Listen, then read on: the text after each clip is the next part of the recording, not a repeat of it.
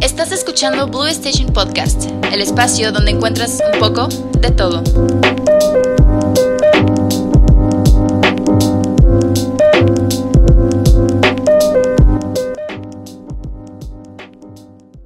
Hola, bienvenidos a un nuevo capítulo de Blue Station. El día de hoy pues estamos aquí Mariana, Priscila, Chávez, Jorge y yo. Y este episodio pues lo considero muy especial ya que es un episodio con una temática que gracias a ustedes pudimos como pues tomar. Así que nuestra temática del día de hoy son tabús y o temas controversiales. Sí. Um, así que pues me gustaría comenzar hablando por el tabú. La verdad, um, yo tuve la oportunidad de hacer como una pequeña encuesta en mis redes sociales, donde pues les preguntaba a ustedes que, pues, qué creían ustedes, qué consideran ustedes que era pues tabú. Y ahorita que lo estamos discutiendo, pues nos, nos hubieron ciertos como comentarios donde dijeron que pues para mí eso no es tabú, o para mí sí o siento la necesidad de censurarme en ciertas cosas y en ciertas cosas no. Así que pues va a estar muy interesante ver cómo cada uno de nosotros tiene una perspectiva completamente diferente en estos temas. Así que no sé quién quiera comenzar para empezar nuestra pequeña discusión. Si quieres, lanza un tema. Ok, um, nuestro primer tema. Cierra los ojos y. Oh no. Okay. Va a salir uno bien pesado, ya, ya lo vi venir. Okay. Para empezar listo, para empezar fresco, ¿no? Educación sexual. Ok. Okay. ok. Perfecto. Pues sí siento que es algo que no ha estado, um, que no está implementado ni en la escuela ni pues desde los padres de familia.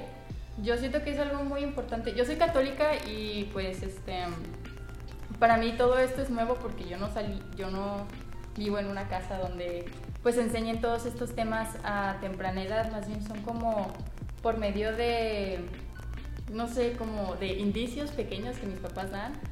Pues sí. Yo creo que ahí entramos mucho en qué es educación sexual y cuándo es la edad indicada porque mucha gente cuando piensa en educación sexual automáticamente piensa en relaciones sexuales o en embarazos o en enfermedades sexuales, pero creo que la educación sexual está presente desde que a un niño le enseñas que decir los nombres de los genitales bien, le enseñas que una vagina es una vagina, un pene es un pene, no puede para que no sea tocado, no sea abusado.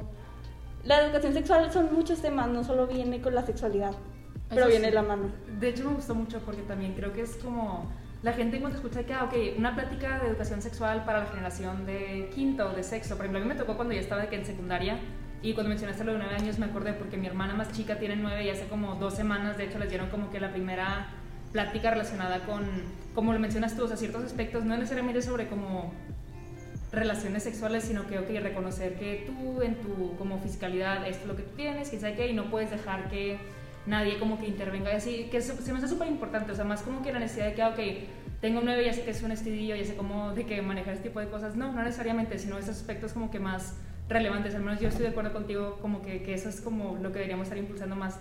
Eh, y en especial entre más chicos, sean la protección sexual y de la integridad. También se me vino a la mente lo de la menstruación, ¿no? Es algo bien importante porque hay un chorro de niñas que no saben qué onda cuando les pasa y este y pues la verdad es algo que sí también deben de ir aprendiendo desde muy temprana edad. Bueno, no muy temprana edad, pero sí en la edad así como que en la que empieza esta cosa. Siento que la educación sexual debería ser algo gradual, ¿no? O sea, no aventar todo de golpe. Primero este, es hablar sobre los temas como de uno mismo, este, todo lo que dijeron de la protección y así, luego ya después como que ir aumentando de nivel. De hecho, sí me pasó, por ejemplo, cuando nos dieron nuestra, bueno, nuestra plática sobre como sexualidad en, pues cuando estaba en secundaria, nos explicaron todo desde como que el cromosoma, cromosomas, de que Y X, así, ¿no? O sea, y si me pongo a pensar, realmente no me acuerdo de que, de nada, o sea, como que nada así de que, en las, o sea, si no tiene que ver con, como que conmigo de que no, pues que mi menstruación o que estas cosas que, ajá, o que yo misma tuve que investigar porque realmente este que, o consultar con alguien como que, que sí esté capacitado para decirme esas cosas, es como que, ¿de qué me sirve saber a los 11? de que, no, sí, que el cromosoma X, cromosoma Y, y quién sabe qué, y, y que la, ¿cómo se dice? Um, ¿Cómo se le dice? Conducta del embarazo. Eso, men menopausia. Ok. Sí, o sea, como que priorizar gradualmente cuáles son las temáticas que alguien debe de conocer. Pero también, por ejemplo, hablando de eso, de que el pie parental o ese tipo de cosas que surgen de repente, que es de que, ok, realmente si, la- si las generaciones de arriba no quieren, no quieren permitir que, los, que sus hijos como que estén conscientes, ¿qué podemos hacer más que pues, esperar las consecuencias de una generación que no esté bien educada en ese aspecto? Ok. Uf. ¿Quieres comentar algo? Yo. Ah, No, yo ahorita con algo que dijo Prisi, yo creo que a mí sí me, pues sí me enseñaron y yo me sentía, pues que te estaban enseñando lo de acuerdo a la edad, no preparado, pero no sé si esto sea muy personal, si no lo quitar.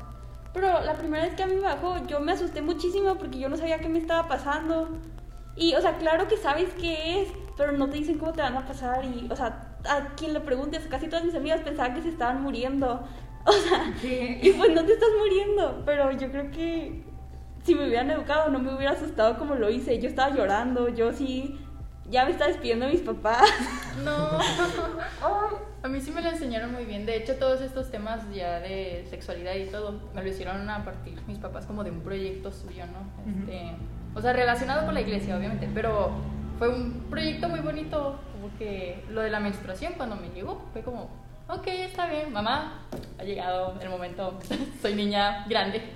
Este, pero, pero sí pasa un chico con un chorro de niñas este, que están bien asustadas en el momento, es que, es que no sé qué está pasando, eh, o que pues no tienen como que las, las toallas o los tampones para la, poder... La noción de qué es lo que necesitan. Ajá, exactamente. Pero Eh, me quedé traumada con la idea de, Pues tú- de tu escenario, o sea, de que realmente no, como ni siquiera saber de que, oh, Pues, o sea, sí sabía, pero como que no me lo imaginaba, o sea, nunca visualicé que sí me va a pasar. ujú. Como que solo lo veía en libros y presentaciones. Pues un poco pues, ligado a lo que dijo esta Prisi de que es católica, yo también soy católico, pero yo como que investigué mucho por mi parte porque esos temas me llamaban como que en sí la atención. Entonces yo investigaba mucho por mi parte, obviamente sin que se enteraran mis papás, porque era como que, uy, si se enteran me van a dar una de aquellas. Pero yo investigué un poco por mi parte para saber más o menos qué era cada cosa y estar informado más que otra cosa. Y aparte a mí me ayudó mucho que en secundaria mis maestras eran muy libres respecto a eso, entonces era como que si alguien en la clase decía vagina y era todo, ¡oh! Pues era la maestra decía, a ver, nos dijo una maestra, a ver, vamos a hacer este ejercicio. Todos vamos a decir pene y vagina sin reírnos. Y ya estábamos todo el grupo como con pene y vagina. Y ya nadie se reía. Entonces, como que esa, al principio sí nos reíamos. Bueno, yo casi nunca me reí. Pero muchas personas sí se reían. Entonces, como que la maestra lo hiciera de esa forma, fue como que todos dijeron, ok. Y ya después era como que mencionábamos, leíamos la palabra, o salía el tema. Y ya nadie se reía, a menos de que si- alguien se quisiera hacer el chistosito. Sí. Pero a mí poco a poco como que sí me fueron educando un poco respecto a eso. Pero sí lo he visto también, por ejemplo, que ustedes que mencionaron la menstruación, de que muchas niñas que no saben qué, qué onda con su cuerpo y todo ese asunto, o incluso ya personas ya adultas así, que aún la tienen como que ese tabú, porque por ejemplo, a, a personas que conozco que están en un momento y pues ya les llega la, la menstruación y es como que no traen toallas y las piden, pero las piden así, no traerás una toalla, mijita. Así, entonces, y ya cuando la tienen, era como que la, se la pasan así como si fuera droga, no sé, a escondidas. Y es como que, pues Ay, no, no. o sea, son cosas del cuerpo, son naturales, o sea, no tenemos por qué verlos con esa, con esa cara. Y por ejemplo, mi tía es así, sí es como que, ay, es que no, no, que no nos vean, y era como que, no manches, o sea, es, es normal, o sea, no tenemos por qué burlarnos, no es como que ustedes nos cogen, entonces, pues sí, no, No, sé es- si me voy a entender. A donde vas es de que no debería ser un tabú. Ajá. Ok. Em, la neta me lo anoté varios puntos de todo lo que dijeron. Este, igual y va a estar medio profundo el tema porque ya lo tocaron, pero pues ahí les va. Am, como dijo Dan, a mí, yo tampoco recuerdo mis clases sexuales. Yo recuerdo haber tenido un cuarto de primaria, pues yo creo que sí fue un poquito antes de que la maestra empezó a notar el lenguaje que nosotros teníamos y nos pusieron de que, no sé, un doctor a que nos enseñara eso. De esa clase o de esa primer encuentro que yo tuve con educación sexual no recuerdo absolutamente nada. Solo recuerdo que no, o sea, el ambiente en el salón, lo que ustedes quieran, no cambió nada. Y después creo que recuerdo una, no recuerdo en qué año de secundaria, igual aquí en el TEC, este, que también, o sea, nos juntaron a todos los hombres y pues nos ponían un conferencista o algo así, del que tampoco recuerdo mucho, pero pues yo ya estaba informada esa época. Ot- otro de los puntos que quería tocar era igual que mm, Jorge, pues la educación sexual que nosotros tuvimos, la mayoría fueron redes sociales o internet, ¿no? Nuestra propia investigación y pues que al final podemos toparnos con cosas que no deberíamos estar viendo o pues sí, al final existen muchas páginas sobre educación sexual, pero también pues hay muchísimas más páginas que no que no son aptas o que deberían ser introducidas de otra manera. Después, ah, quiero tocar el tema igual, como dijeron de que algunos ah, aquí son católicos, bueno, pues yo también me considero católico, Jorge Prisi. Este, tal vez no tan arraigado como muchos, pero pues sí, creo que esto, la educación sexual, tiene que ser algo independiente en cada niño. No podemos... Yo creo que sí existen ocasiones en las que un niño del mismo salón está muchísimo más educado, ha tenido otros encuentros lo que ustedes quieran, a comparación de otro niño que jamás había escuchado la palabra sexo, que ha, no sé, tenido papás muy eh, precavidos sobre eso. Entonces sí, creo que tiene que ser individual y que al final los papás deciden cómo educar a sus hijos, ¿no? Y que claro que debería haber un método, debería haber varios métodos, o seguramente ya hay, de cómo introducir estos temas a nosotros, porque pues sí, la verdad igual y se va viendo cada vez menos, pero bueno, a mí yo, yo casi no, no, eso es cierto, este, este tema sí yo casi no lo he escuchado de un conferencista que yo diga o de una plática que yo diga, ok, esta introducción a la, a la, a la sexualidad está impactante, es increíble. Y bueno, creo que también yo toqué un poco, un poco este punto, pero la relación con la iglesia y los padres, como tú dices, Prissy, de que te lo introdujeron como de una manera más católica o con un proyecto más de tus papás, se me hace ideal, de que tus papás se pongan las pilas, de que tus papás se metan a investigar y que ya que te, o sea, cada papá conoce a sus hijos y sabe perfectamente cómo explicarle un tema tan complicado o tan simple como la sexualidad. Sí, de hecho. sorry, No, que- sorry que- todo, de que, pero sí tenía los puntos anotados. Que, o sea, me gustó mucho cómo lo explicaste.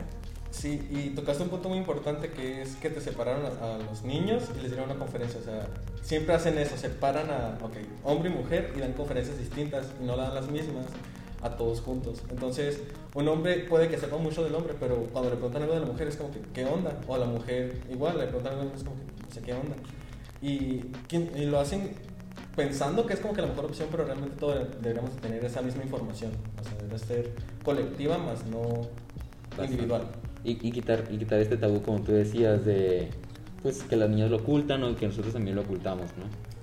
Es como, como dices, es como independiente de cada quien. O sea, y como dices, me encantó eso que dijiste, que cada papá conoce a su hijo, sabe como que el nivel de madurez que tiene realmente para procesar esas cosas. Por ejemplo, yo tengo, o sea, tengo un amigo que tiene de que toallas sanitarias en su carro, en caso de que alguna amiga llegue a necesitar alguna vez, y tengo otro amigo que llegó a pensar que un tampón que vi en mi bolsa era una cosa de maquillaje. O sea, realmente es de que cae en cada quien y no hay una obligación en conocerlo, pero entre más te puedas informar de la manera apropiada, con los medios correctos y los recursos apropiados, pues mejor, no solamente para ti, sino también para pues la gente que, y aparte pues en nuestra edad también es, es importante, o sea, poder estar consciente de esto. Pero hablando de eso, pues también tengo una anécdota de los tampones, la cual es como, ajá, um, que una amiga, de que, sí, tipo, típica conversación de que, ah, sí, de que yo ya uso, de que a mí no me gusta, así lo que sea.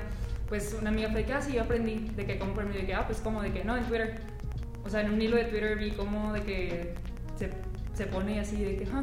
O sea, como que realmente lo que tienes que recurrir para poder saber las cosas y de que, ah, o sea, porque no pudiste preguntar de que, no, pues, o sea, mis papás no están de acuerdo con que use eso que realmente es como que, ok, o sea, cada quien realmente tiene como de un contexto diferente en ciertas cosas que para ti pueden ser normales, que para ellos pueden ser, pues, tabús.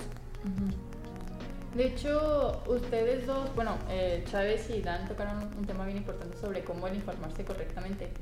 Porque yo siento que eh, cuando uno va creciendo, eh, va encontrando páginas, ¿no? Este, por ejemplo, el porno, creo que ya. Sí, tema. no lo quería decir tal cual, pero pues sí. El porno, este, um, que muchos niños, de hecho yo todavía conozco personas que, o sea, utilizaron literalmente el porno para como educación sexual y es como, um, No. Creo que ¿Qué? también, creo que también podemos hacer otro tema de que, sí, de que como, como muchísimos niños y muchos amigos que yo conozco de que, o sea, dan opiniones que yo digo, ¿de dónde lo sacaste, sabes? O sea, ujú. ¿qué, qué, qué, es- qué fue ese comentario? Y, y, y sí te impacta de que decir de que como nuestra generación se educó por eso, o pues no sé, la facilidad de internet dio eso. Sí, completamente. O sea, ya cada quien pues sabe lo que va a ver, ¿verdad? Pero este, yo, por ejemplo, vi una conferencia hace poco sobre em, cómo una persona dijo que el ver porno, o sea, los niños que ven porno los hacen más propensos a ser violentos contra su pareja. Yo también vi eso. Y que las mujeres piensan que es bueno. O sea, ¿Qué? no que es bueno. ¡Hala! No, pero como, como hay tanta violencia en el porno, y Lo como es a lo que estás expuesto, ajá, está muy normalizado y piensas así como que, ay, no quiero decir porque siento que nos van a censurar, pero así como que, sí, qué rico que te peguen. No, No, en serio. sí, sí, sí. Y que mucho de esa- muchas de esas ideas vienen a partir de estar viendo imágenes violentas repetidamente. Sí, no. Y creo que el consumo también de la pornografía como que llega a... Y eso es un hecho, o sea, no es que crea, es que es un hecho que mentaliza a las personas a tener como que ciertas expectativas dentro de sus como interacciones sexuales que tengan, ya sea esta edad, ya sean más grandes, que es de que no, o sea, simplemente no creo que así... Es, es un performance y no siempre es consensual. Y cuando uno tiene ese tipo de interacciones, pues, eh, o sea, hay como que ese espectro de gente que se siente obligada a cumplir con las expectativas que puede que la otra persona tenga o en base a lo que se ha mentalizado qué es lo que tiene que hacer o las otras personas que realmente no, no que no es que sean como ineptamente sexuales simplemente es como que poco a poco yo quiero encontrar qué es realmente con lo que estoy cómoda y que no y que sí creo que en un nivel social puede tener como que este de que pues como empalme extraño de que Ay. de que, o sea, la, este como ritual humano raro que debería como disfrutarse o que debería ser como que, ajá, se vuelve pues una actuación o un, como, un per- como un permiso, una manera como de poder como generar esta violencia extraña, que no sé cómo llegó tan lejos este tipo de normalización en el sexo. Sí, o sea, es que meten estigmas y estereotipos que todas las personas que con lo consumen se empiezan a... Ok, esto debe ser así, o sea, cuerpos, vamos a decir, pues hermosos, grandes, eh, pues sí, voluptuosos, pues no, es todo eso que sabemos que, que tiene la industria pornográfica. Y luego aparte, cosas malas de, de la industria del porno, es que sexualizan demasiado a las mujeres, igual a los hombres, pero es una industria muy fea, o sea, la verdad es una industria muy fea que no sé cómo meter eso, Dan, podrás ayudarme, pero de cómo, o sea, con las mujeres, o sea, está especializada en las mujeres. La de- fetish. Sí, como, sí, se me sí. fue la palabra. El fetish. Fetiche. El fetiche. Fetiche de la feminidad. Claro, porque es que también me gusta mucho cómo tomaste lo de la percepción, por ejemplo, la percepción masculina y femenina. Hace poco también vi en Twitter que alguien comentaba que no, es que fíjate que las mujeres tienen una expectativa de que imposible de la, que del físico de los hombres. Y pues la foto de referencia era una foto de, creo que Kim Chris Hemsworth, de que es como que en el gym algo así, como que este realmente no es como el, la perspectiva femenina, es lo que la misma como que perspectiva masculina sí. Idealiza qué es lo que las mujeres quieren cuando no siempre es el caso. Creo que eso es como que algo muy importante y también en lo que mencionamos del fetiche hacia las mujeres, no solamente cae en que, ah, ok, porque es una mujer, no, cae en ciertos como que aspectos que si te pones a pensar, y lo voy a decir como es, mujeres pequeñas que no tengan vello corporal, que sean inocentes, que preferentemente sean de que, ajá, que, estén, que sean como susceptibles al, al control del hombre Ujú. haciendo referencia a ciertas como características que pueden caer en una niña, en un infante, que también es algo que, pues, qué rollo, de que, no, no, no me quiero reír, pero realmente es como, um, si, te, pones a pensar como que esa perspectiva femenina y masculina está como basada hacia un lado y no hacia los dos. Y es importante como que poder reconocerlo y desconstruir porque quieras o no, uno eventualmente puede crecer con esa noción y es importante tener como que esa de que realización de que, ok, no. O sea, pues, puede que esté cruzando una línea que no debería estar cruzando. Sí, de hecho muchas personas tienen como que su primer contacto lamentablemente por este tipo de videos y no solamente está, estamos hablando del heterosexual, o sea, también existe el homosexual y también las mismas personas de la parte de la comunidad. Se crean los mismos estereotipos, pero de ejemplo, hombre-hombre, mujer-mujer, o sea, se empiezan a hacer un, ¿cómo se dice? un guacamole así con todo lo que están viendo y es como que, ok, ¿qué onda? ¿Cuál, ¿Cuál es real? Porque en ambos cambia mucho. O sea, lamentablemente tengo conocidos que por el mismo fetiche de la mujer prefieren ver pornografía lésbica y es como que, bro, no veas porno. Me voy a enojar. no, yo ya me estoy enojando. Yo tampoco, me- yo no me quería enojar sinceramente porque yo es como que el porno estoy Súper en Por- contra. Ajá, Sí, exactamente. O sea, no me gusta cómo es que las personas que lo ven literalmente idealizan esos, esas prácticas, no sé cómo decirlo. Luego después lo tratan como que de copiar y de hacerlo. Y es, o que tienen ya en su mente, es que tiene que ser así, o sea, o yo me tengo que ver así. No puedes esperar o a cumplir persona. 18 para poder hacer algo así y hacer dinero. Y yo en lo personal estoy en contra de las personas que ya en... Pues es que yo también estoy muy en contra de que cuando cumples 18 ya eres una, un ser legal desarrollado que es... Bueno, es que obviamente es como que una manera de poder como de parte pues, de cada estado de que, ah, ok, para ir como que definiendo a la población que es adulta la que no. Ah, no tengo nada en contra de la gente que hace tipo OnlyFans o que simplemente se dedica su vida a, pues, a trabajos sexuales que también deben ser respetados cuando son legítimos y cuando, o sea, legítimos en la manera que no están, que no están siendo obligados a hacerlo o que sea a través de como que tratado no consensual. Pero sí me preocupa mucho esta, esta como que mentalidad que ahora tienes, partic- particularmente nuestra generación un poquito más que las que vienen para abajo, de en cuando cumple 18 ya me vi de que dedicando mi vida a esto, porque no tengo otra, otra alternativa o porque es dinero fácil. Sí, o sea, justo eso iba a decir, que, que muchas veces aunque parezca que no es forzado, pues no es como que tengas otra opción de trabajo, entonces termina siendo forzado y puede parecer que es consensual y que tú estás diciendo que sí, pero muchas de las mujeres que recurren a este trabajo es porque no tienen otro trabajo. Y la gente que siempre dice así, yo escucho un chorro de niñas que dice, en cuanto cumpla 18 me voy a hacer un OnlyFans, voy a vender fotos. Ujú. Y a mí se me hace súper mal porque, porque, lo, porque harías de tu cuerpo un objeto cuando sabes que las mujeres están ahí, están ahí no por su voluntad. Y puede que sí no estén, pero es una posibilidad muy grande que sí siento que deberías- deberíamos estar más conscientes de ese aspecto. Que, o también por lo mismo, por ejemplo, la plataforma Only- OnlyFans que comenzó como un, ok, cualquiera puede usarla, y de repente celebridades que tienen millones empiezan a involucrarse en esto y ganan millones de esta misma explotación, cuando sabemos que hay, mu- pues no solamente mujeres, sino personas que tienen que recurrir a esto porque no tienen absolutamente ninguna otra opción. Me enojé, la verdad. No, sí, um, Chicas, ah, no me miren. Em, sí, obviamente siento que es un tema que, como ustedes dicen, o ya lo hemos hablado, pues se normaliza en la televisión y la media, en, en pornografía, lo que ustedes quieran. Mm, igualmente veo mal ah, esta obsesión y esta como... Pues sí, también normalización de las personas o de las niñas, de que, ah, sí, voy a vender fotos de mis pies, voy a pues de objetivizarse ellas mismas, ¿no? Entonces, creo que ahí es, ahí nos estamos recargando un poco más desde el punto de vista femenino. Y está bien, me agradó, la neta, eh, coincido con todos ustedes, yo tengo una hermana y pues no sé, o sea, no, no, me siento tan alejado en el tema gracias a eso. Pero, pues sí, el, el, el, el punto de vista masculino, al menos el mío heterosexual, am, pues es también denso, ¿no? De la normalización desde temprana edad de pornografía y de masturbación y de estas pláticas que tienen los niños desde que tienen, no sé, la neta no recuerdo, 12 años, que recuerdo a los niños más grandes de X deporte que estaba practicando, este, platicar sobre esto, ¿no?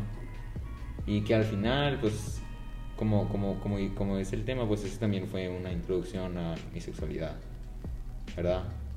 A lo que iba y creo que a la conclusión en la que más o menos quedamos todos es de que la sexualidad o la educación sexual no debería ser un tabú definitivamente.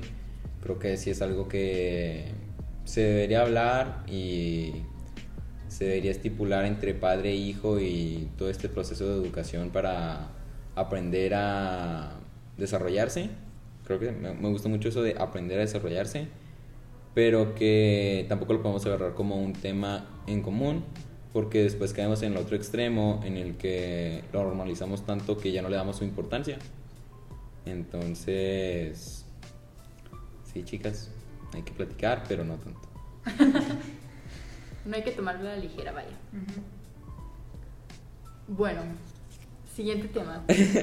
Oh, wow. Ok. ¿Qué quieres dar otro? Ujú. Pues no sé, depende de si está corto. Ah, ustedes me dicen. Sí, Ok, el que sea. Mm, uh, este me gusta. ¿Por qué hay tanta discriminación y fobia entre la comunidad LGBT?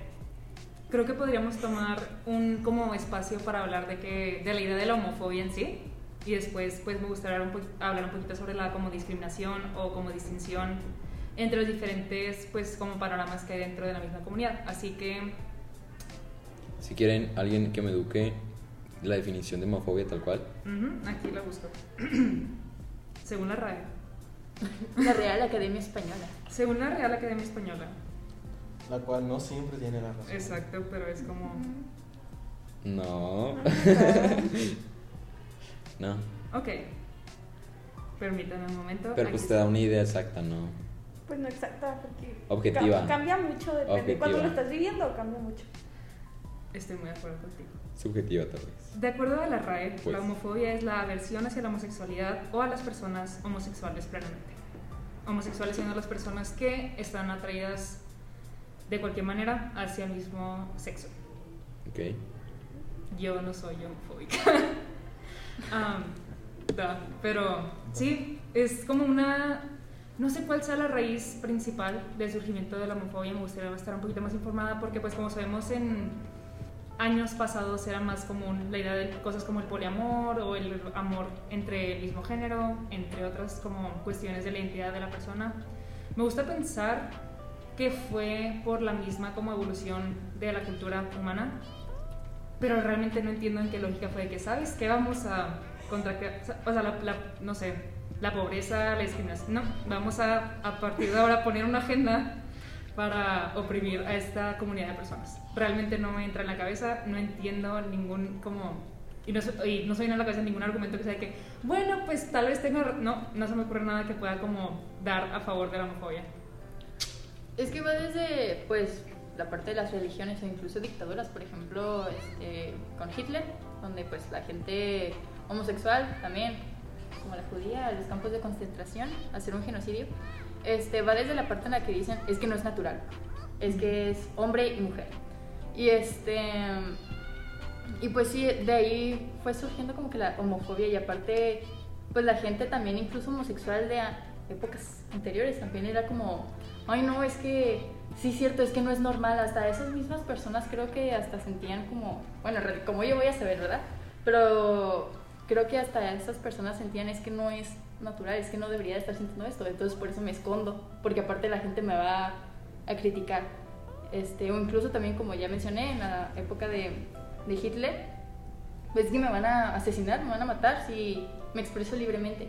Entonces fue, creo que a partir como que de los 60, 70 en los que ya fue como surgiendo este movimiento LGBT, más. ya tiene un chorro de, pal- de letras, ya no sé en qué se quedó. Y solo consideramos dos de todas las letras que hay en, en la representación. Los pero, primeros. sí. pero también me encanta que dicen de que no, es que hace muchos años la ONU dejó de reconocer am, la homosexualidad como una enfermedad mental hace 20 años apenas. Creo que menos. que yo con lo que estoy súper de acuerdo con, con las, es de tantas cosas con las que, a las que puedes odiar o tantas cosas contra las que puedes luchar.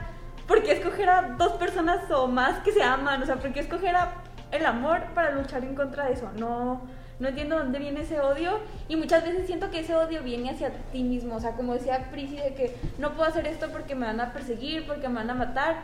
Y se quedó muchas veces de que mi familia no me va a aceptar, entonces, ¿cómo lo voy a sacar? Pues voy a odiar a la gente que es como yo. Wow. Excelente punto. Por otro lado, estoy harta, harta de la gente que asume que porque alguien es homofóbico significa que por dentro tiene como que, que ah, o sea, porque es hom- de que homofóbico es gay. No, necesar- necesariamente no, hay- no necesariamente, ahí está. Y creo que algo muy responsable de esta como trope son de que películas y series. Y va a sonar bien raro, pero es como que el, el primer lugar donde lo vemos, el bully que bulea al chico, Glee, estoy pensando en Glee, que bulea al chico que, que es gay resulta ser. O también lo vimos en Glee, hasta más recientemente en Sex Education, entre otros medios, porque es un trope muy común, que en especialmente en los hombres, que el agresor hacia los homosexuales sea, y no siempre es el caso, y eso no solamente pone, o sea, creo que es algo que por un lado hipo- hipócritamente posiciona a las personas agresoras en una posibilidad de que sean parte de la comunidad, de que, ah, ok, es que puede que sea así que no voy a intervenir hasta que esta persona por su cuenta se dé cuenta de sexualidad. No, hay que, hay que hacer que esas personas tomen responsabilidad, porque no solamente, no, no solamente estamos hablando de, no sé, comentarios o presiones, pues, estamos hablando de posible violencia, de posible daño permanente para las personas que reciben ese tipo de acoso. Yo tuve la oportunidad de crecer con personas que jamás, jamás tomaron mi sexualidad ni mi identidad como algo malo. Y sé que no todas las personas tienen eso. Y como alguien que sí tuvo esa posibilidad, me enoja mucho ver cómo otras personas que también son parte de la comunidad tuvieron que pasar como que por esa lucha. Porque si yo, si yo pudiera tomar el lugar de esas personas, lo haría. Porque realmente es, se nos hace fácil a muchas personas, tipo, como el feminismo blanco. Ujú. También hay ciertas, en especialmente con los hombres blancos que son homosexuales, es como tienes que tomar esa agencia que tú tuviste como una figura aceptada, porque yo, por ejemplo, mi grupo de amigos me acepta, mi familia me acepta. Yo quiero tomar voces por todos aquellos que, que no siempre son aceptados, por más que intenten ser.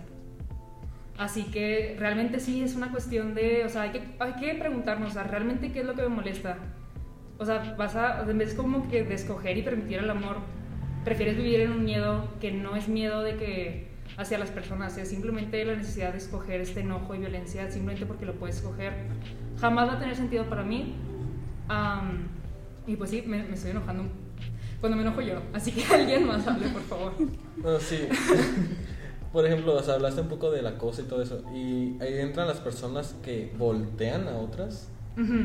Que no es tanto voltear, sino también es como que ayudar a que descubra qué es, pero realmente lo estás forzando más que otra cosa. O sea, le estás metiendo tus ideales para que diga, a lo mejor y sí. Entonces, como que de tanto que la gente se lo repite, cosas así, se lo empieza a creer. Por ejemplo, he tenido amigos que era como que, no, super straight. Pero realmente empezaban los otros de, nah, tú que no, no eres, no eres. Entonces, como que de tanto que se lo decían las personas, se lo empezaban a, a creer a sí mismos y era como que, ok, me siento mal conmigo mismo, no puedo hablar con mis papás porque esto, no puedo hablar con esto porque esto. Entonces entra mucho el cómo nuestro soporte, o sea, nuestros, pues sí, nuestro soporte eh, va a estar ahí para nosotros y cómo van a reaccionar. O sea, si sabemos que nuestros papás esto, ok, a ellos no. Si nuestros amigos también, no. Entonces, ¿con quién me quedo? Entonces, es, ahí podemos meter un poco el tema de la esta mental y de todos nuestros centros de apoyo y todo ese, Ujú, ujú. todo ese asunto. El sentido de la comunidad. Sí. Y por ejemplo, en la misma comunidad, eh, estamos hablando de la homofobia de homosexuales y así, pero también entre la misma comunidad hay muchos que excluyen a la, a la T, a, o sea, a la letra T, Ujú. que son transfóbicos. Entonces es como que vi un video que decía que la T es la que más ayuda necesita y realmente es la que más ayuda, porque hay muchos que dicen, ok, un hombre trans o una mujer trans o cosas así, no son mujeres, no son hombres. Entonces los mismos homosexuales, y así, o sea, pues de todas las orientaciones sexuales, eh, empiezan a atacarlos, por decirlo así, de, no, es que tú no eres esto, entonces no puedes empezar a poner en nombre a las cosas que tú no, que tú no sientes, que tú no, ¿cómo se dice? Que tú no, ah, ¿cómo se dice? Ejemplificas, que tú vives, Representas. representas. Por como esa idea de que, que solamente una persona puede ser la cara de la comunidad, que solamente una persona puede como que ser... O también este filtro de, ah, ok, como tú eres una persona de que, que sí conozco y sí acepto, pues te acepto a ti. Pero, por ejemplo, al de este chavo que es afeminado y que es más abierto y que se expresa de manera diferente, que no es convencional con los roles de género que yo conozco, a él no lo voy a aceptar. A ella no le voy a decir ella porque, pues, usar lenguaje inclusivo no es de que útil para nadie. Para mí no. Así que no lo voy a usar. Ok, ¿sabes? bastante tema también. Sí, o sea, realmente es como... Es importante que las personas que son aceptadas y que tengan esta voz la utilicen, no para decir que es que yo sí entiendo la, la experiencia de los demás, es más como soy un lugar seguro para los que están teniendo otras experiencias para que acudan a mí si necesitan esa ayuda porque yo estoy en una posición para darla y para levantar tu voz para que tú puedas abogar por ti mismo. Porque también como hay muchísima discriminación entre la misma comunidad que de lesbo- lesbofobia, bifobia, que es como que uno de los aspectos más como relevantes. Pero sí, es que es lo mismo, si, la, si estamos como enfrentando este constante, esta constante como pues opresión de, de- por la hetero- heteronormatividad, está horrible que dentro de la misma comunidad, que es donde deberías de, de tener ese sentido de pertenencia, también haya estas brechas. O sea, se llama comunidad por algo, y Ujú. que empiece a sentirse atacado a las personas. Es como que algo muy malo. Por ejemplo, me acordé ahorita del más claro ejemplo cuando Miss España, O sea, fue nombrada Miss España, que fue, o sea, mucha de la comunidad fue como que, ah, está bien, probablemente, pues, no, es que no es mujeres, que no es esto, es que no es aquello. Y era como, vi un video que decía, o sea, por no poder menstruar, no es mujer. Entonces las niñas que no menstruan no son mujeres. O no pueden tener hijos porque es, pues entonces las que no tienen hijos no son mujeres. Entonces todos son esos conceptos y que deberíamos de tener muy claros y que, ok, una mujer trans se identifica como mujer, es mujer. Punto. Punto. Ya. Real- Un hombre trans igual, o sea, no tenemos por qué tampoco darle etiqueta, no tenemos por qué decir que es hombre trans, es hombre. Y ya. Gracias. o sea, Aspecto súper importante también. Antes lo usaba yo mucho cuando había este tipo de conversaciones, pero sí es de que, ok, mujeres, hombres y mujeres trans y mujeres hombres. Esa inclusión, esa como, tenemos que descon- decon- des- ¡Ah! Gracias. Am, la idea básica que tenemos de, de que sí, es que como yo no oprimo, yo soy de los buenos, yo soy un buen aliado. No, no siempre. Y tampoco, no siempre somos de que buenos miembros de la comunidad, sino nos permitimos también reconocer las complicaciones que tienen otras personas de la comunidad y hacer lo posible para poder conocer no solamente a los que a los que son de que, tienen plataforma y todo, a los que realmente no han sido encontrados. Y, y como mencionaste hace rato, no es como impulsar a la gente que se sugestione que "Ah, es que eres o puede que no seas así, es que ellos entiendan que como nosotros ya pasamos por algo así, una conversación conmigo relacionada con eso puede que sea más segura que con otras personas. No es una invitación a que vengas a, contar, de que a contarme todo, pero es que entiendas que, que no está mal que te sugestiones. Perdón. Creo que, Dan, estás, estás dando puntos súper, súper intensos y yo me quedo así como, ok, sí es cierto de que igual y no, sí, no, no soy un opresor, pero al final no somos muchos los malos en el mundo, sino buenos que no hacen nada, ¿no? Esa frase me gusta muchísimo y siento que también aplica aquí. Creo que podemos estarnos hablando bastante este, sobre este tema y que da mucho coraje porque te identificas con muchas personas y, y pues te desespera que cosas que se deberían hacer correctas se hacen de muy mala manera desde hace mucho tiempo y pues no ha, no ha habido como esta regulación. Y al final, creo que también me gustó algo que dijo Mariana, que dice de que ¿por qué te a poner al amor de dos personas, sean lo que sea, no? Algo así dijiste. Entonces, creo que yo me, yo me quedo con eso y me quedo con que...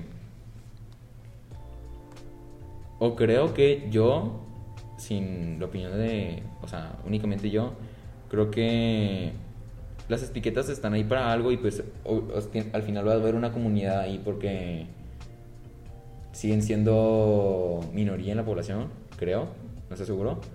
Este, y que está hermoso que tengan una comunidad, pero que deberían empezar a normalizar, em, no etiquetarse tan arduamente y empezar a, y si realmente quieren empezar a conocer a una persona, igual y sí guiarse un poco por las etiquetas, porque te da una idea, pero como las etiquetas no están bien ah, definidas, pues al final pueden ser como, pues, Un de- recurso con- para contraproducentes, ¿no? Contraproducentes. Fuera de ser un recurso para poder identificar a otras personas que puedan ser como tú, también se puede usar como una espada de doble filo de personas que las utilizan para otros sentidos. Así que pues, es súper importante estar conscientes de las etiquetas que existen y también estar conscientes si realmente sentimos que pertenecemos o simplemente pues no ponerse una etiqueta que es también completamente válido, que debería de ser completamente válido. Claro. Muy bien, chico. ¿Algo más? Me enojé. siguiente tema. Creo que ya duramos mucho. Sí, de hecho sí. Deberíamos sacar una parte 2. Porque no- Tal vez, sí. Tal vez. Está, está bien. Pues mira, Pues, hay vamos que a la luego parte de preguntas de que, ¿qué otro tabú te gustaría tocar? Ah, sí. Bueno, vamos a implementar la idea que tuvo Mariana. En redes sociales os vamos a poner ahí este mm, una caja de preguntas sobre qué otros tabús les gustaría que tocáramos, de, este, de qué más les gustaría pues que habláramos. Y pues muchas gracias por haber escuchado este episodio, como siempre. Fue un episodio bien denso, bien padre, em, eh, donde tuvimos muchas opiniones y donde pues yo aprendí bastante, sinceramente. em, y pues sí, no sé si alguien más quiera decir algo. Alguien que sí quiera cerrar bien. Pues es que no hay que tener tabús como tal, o sea, ya ningún tema debería ser un tabú, o sea, nada más investigalo y pues, tenlo presente. No tenemos por qué tampoco ponerle etiquetas a todo y hay que ser felices como somos, si te identificas, si no te identificas, si eres heterosexual, homosexual, lo que seas, tú sé feliz amando a alguien más. Y hay que aprender a respetar. Sí, Sí. Eso es importante, el respeto mutuo, porque también tienes que respetar para ser que te respetado. respeten. Ahí está. Terminó con lección y todo. Sí. Y gracias a todos los que respondieron la encuesta para los posibles temas y así estamos súper al pendiente de lo que quieren escuchar ustedes porque pues también Blue Station es pues por y para ustedes, así que gracias por todo el apoyo que nos han dado y espero que podamos generar una segunda parte de esta conversación que me encantó y espero poder también pues Tener sí. el feedback. sí, claro que sí. Muy bien. Muchas gracias por escucharnos. Muchas gracias.